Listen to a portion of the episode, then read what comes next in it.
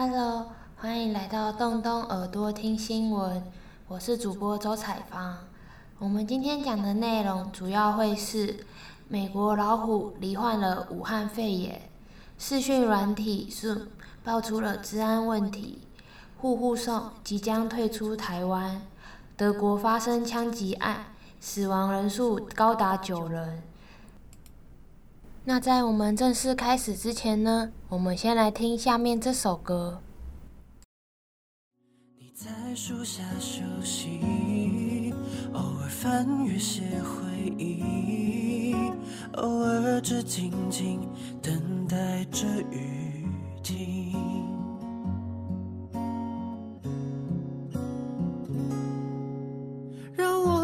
着你在这雨中旅行。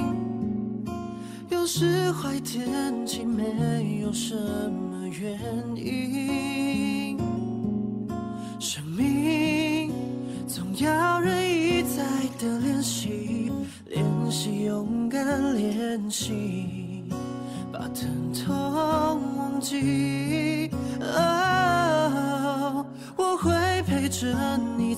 在这雨中旅行。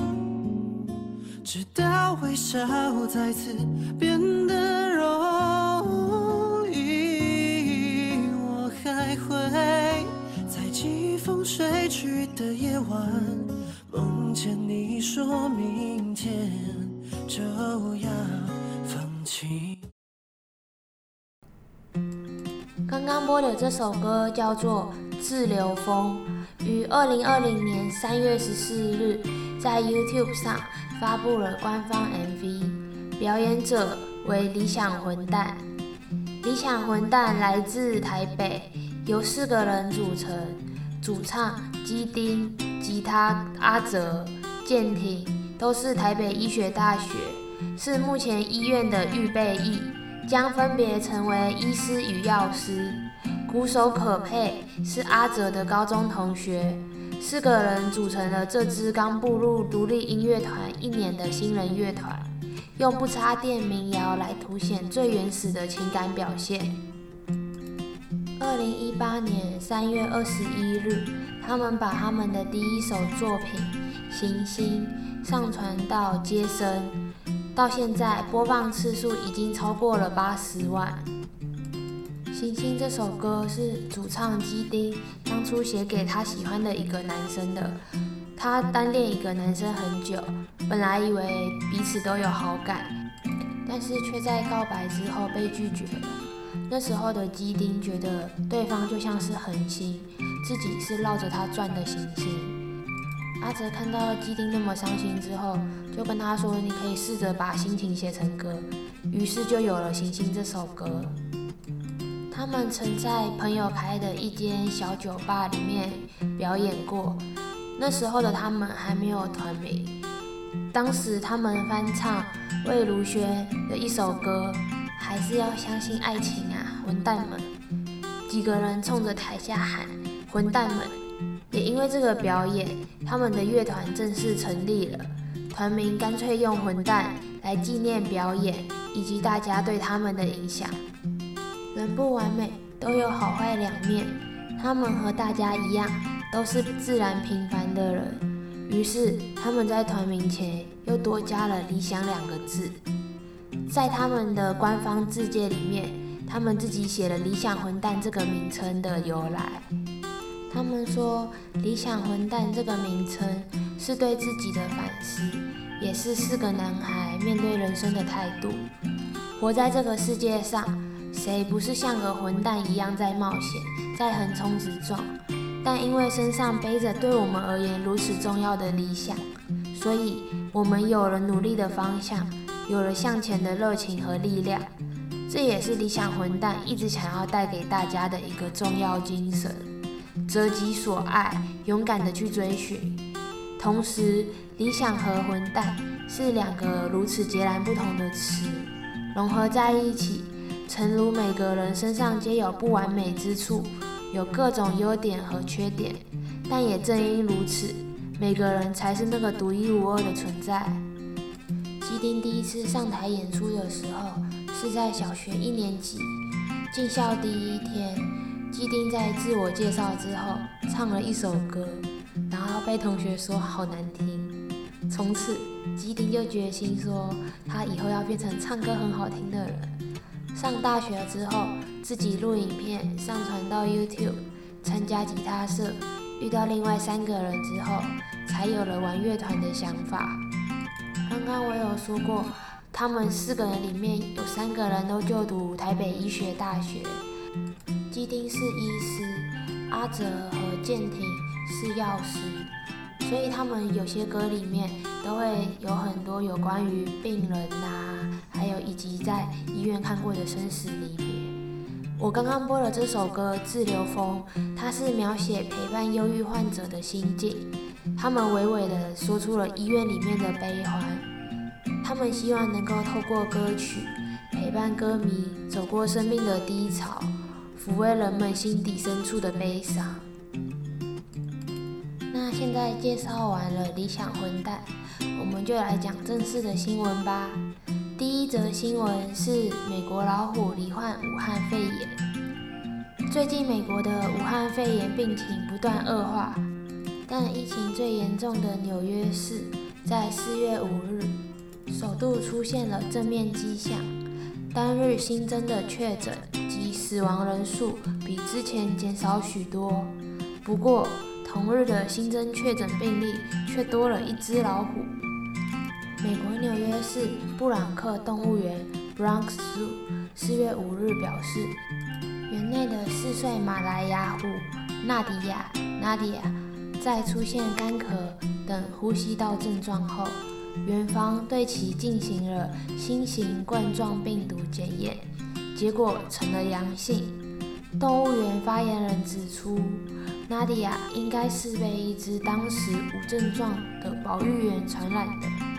负责营运 Bronx Zoo 的野生动物协会透过声明表示，，Nadia 和她的姐妹 Azure，还有另外两只东北虎。及三只非洲狮都出现了干咳，但预计会完全康复。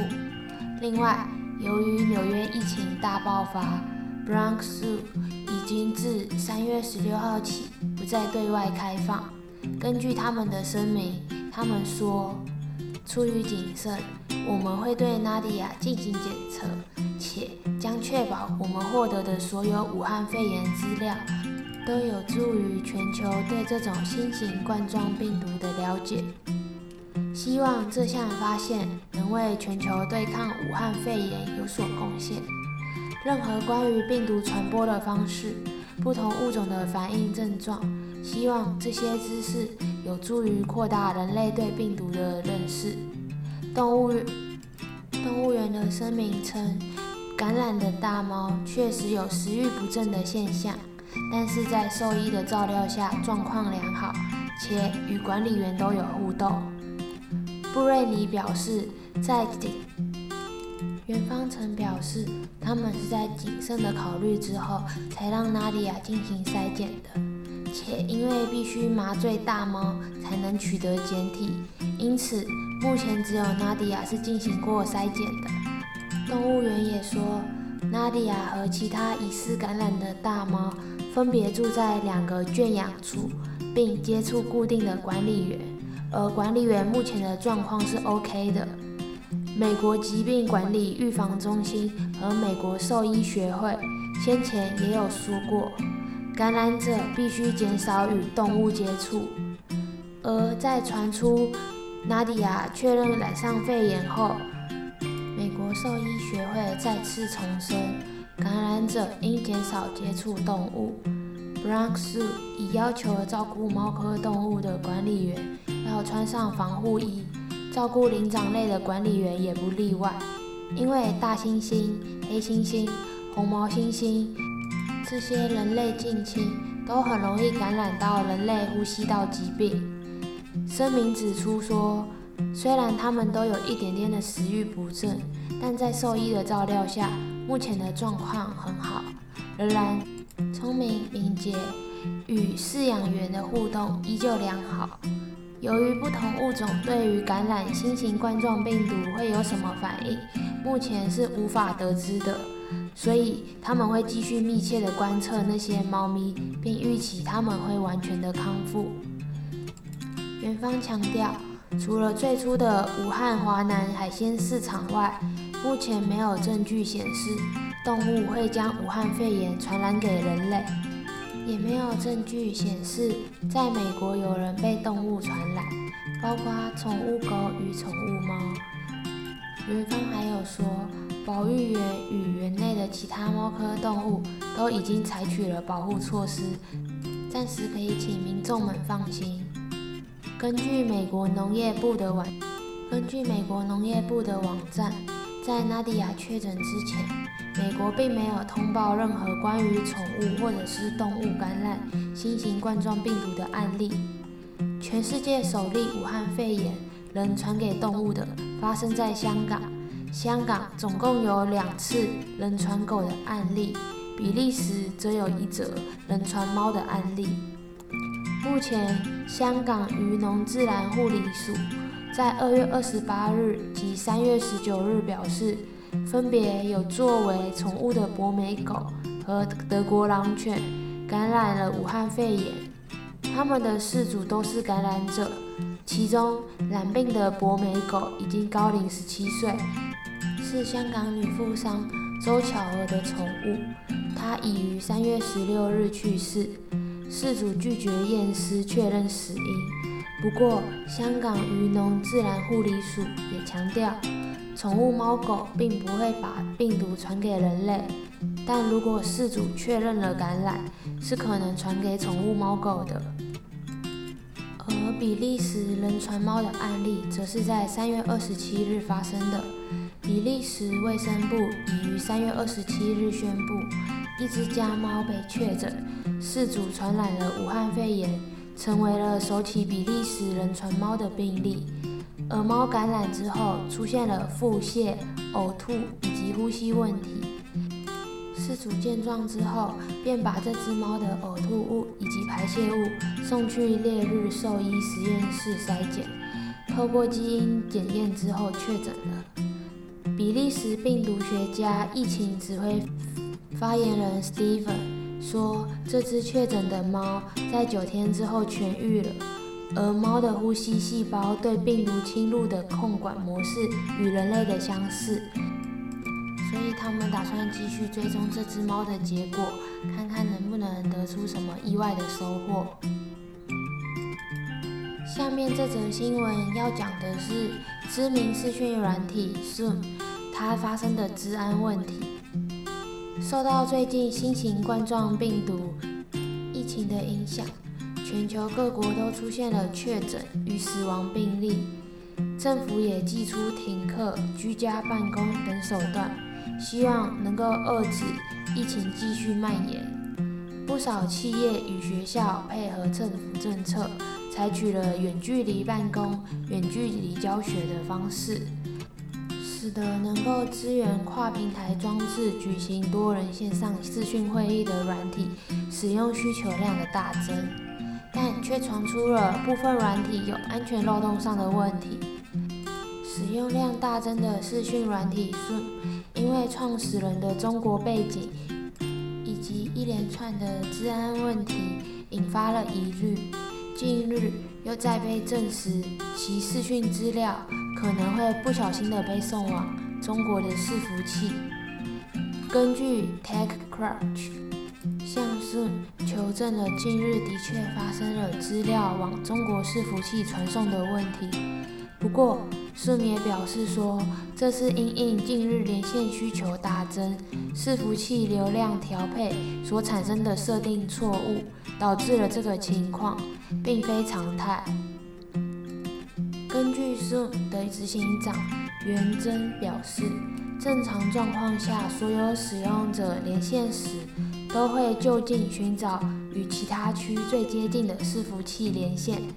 如果最近的伺服器处于过于忙碌、拥塞的情况下，将会依序寻求清单中适合的伺服器来连线。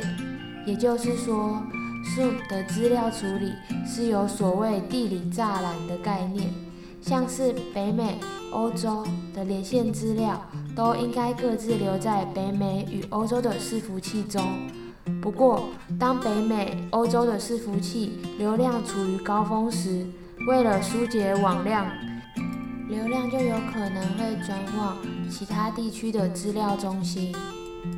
由于中国自身的法律规范有要求说要将本地资料存放于中国，加上其在国际的特殊性，中国与其他地区的资料中心是有所区分的，以符合中国与西方国家各自的隐私需求。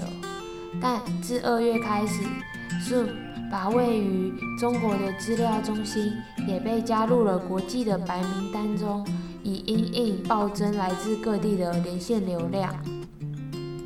也就是说，在这种情况下，使用者将借由中国的资料中心进行连线，资料也将有可能会保存在中国的伺服器中。但是中国的资料却不会被送到其他国家的伺服器。不过，Zoom 的官方有表示说，这是很少发生的状况，但也没有告知这个状况到底有多少比例会发生。也因为近日 Zoom 一连串的治安问题，与其创始人是中国人的背景，加上这个跨区采用中国资料中心的问题。难免加大了使用者心中的疑虑，而且除除了使用非标准的加密方式，并且向中国传输加密资讯外，也有曾经遭到骇客攻击入侵会议等案例。因此，包括美国国家航空暨太空总署 NASA 和 SpaceX 和特斯拉都宣布旗下的员工禁止使用 Zoom。纽约市教育局发言人 Daniel 也向各级学校要求尽快停止使用 Zoom 来进行远距会议与教学决策。如果真的不得不使用 Zoom 的时候，记得也要设置一个高强度的密码，并尽可能不要使用远端桌面共享的功能。在听了上面两则新闻之后，先进时间吧。你在树下休息，偶尔翻阅些回忆，偶尔只静静等待着雨停。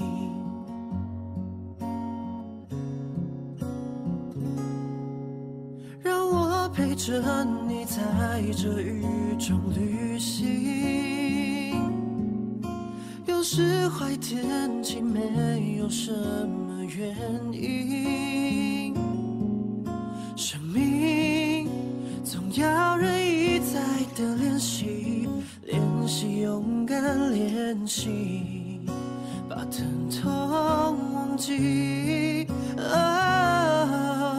我会陪着你在这雨中旅行，直到微笑再次变得容易。我还会在季风吹去的夜晚，梦见你说明天就要欢迎回来，动动耳朵听新闻。我是主播周采芳。我们刚刚已经在上面讲了美国一只老虎得了武汉肺炎，以及 Zoom 的治安问题。那我们接下来就来讲三大外送平台之一户户送即将退出台湾。近期食物外送平台业者竞争激烈。台湾就有数家平台争抢这块外送大饼。就在台湾因新冠肺炎疫情，许多民众减少外出，各外送平台订购餐点时，创自英国的户户送在四月六日下午对用户发出信件，宣布将提供服务到四月十号下午三点。相关费用将依照流程进行退费，一个月后将用户资料移除，等同完全退出台湾市场。为了将资源集中投放于欧洲、亚太与中东等其他地区，户户送决定关闭台湾市场的业务。户户送总公司在盘点全球市场后，希望能将资源投放效益极大化，因此由此决定。公司已确保将为外送员及员工提供最适当。优于法定的赔偿。户户送目前在全球十二个市场、超过五百个城市运营，未来并不排除再重归台湾市场。户户送表示，感谢所有在台湾与户户送合作过的外送员、餐厅以及宝贵的客户，将在这段时间内全力提供所有员工最妥善的后续处理。下面这则新闻要来讲德国发生的枪击案。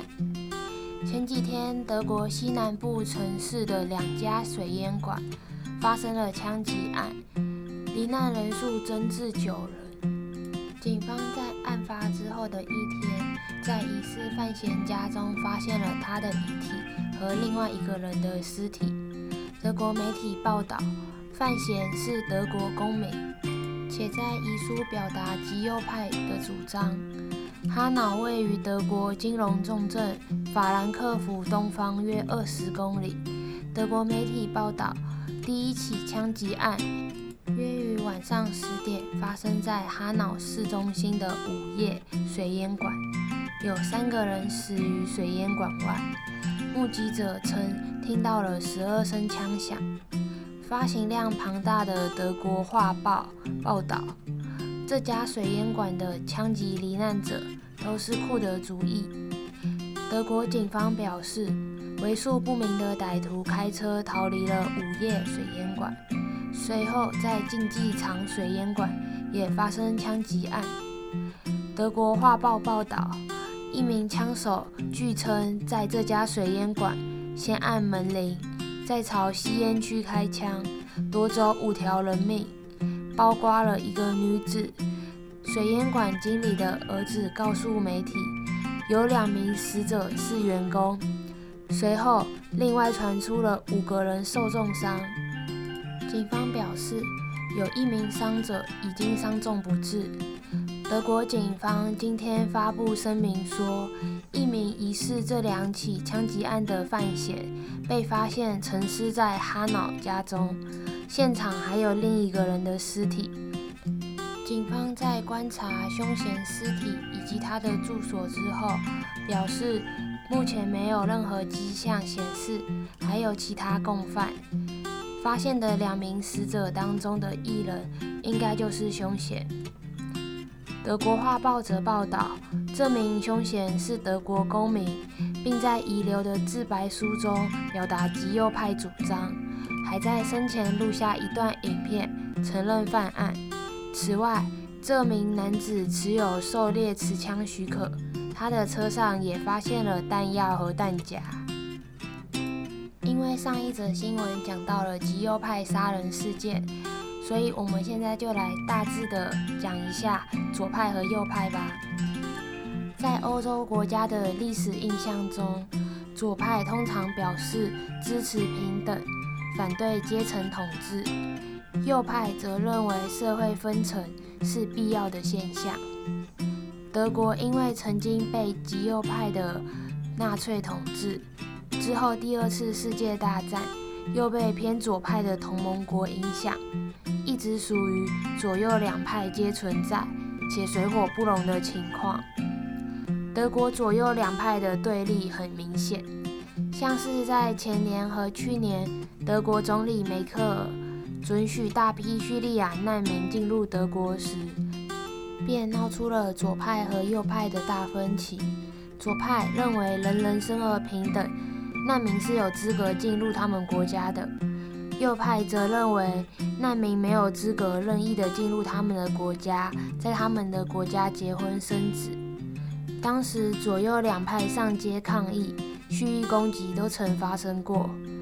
而上一则新闻讲的极右派攻击库德族，库德族是土耳其那里的游牧民族，所以在极右派的眼里，库德族并不属于他们德国人，甚至是比较低下的民族，所以他们基于种族歧视，因此杀了库德族人。好，那我们今天的新闻讲到这里，下礼拜再见。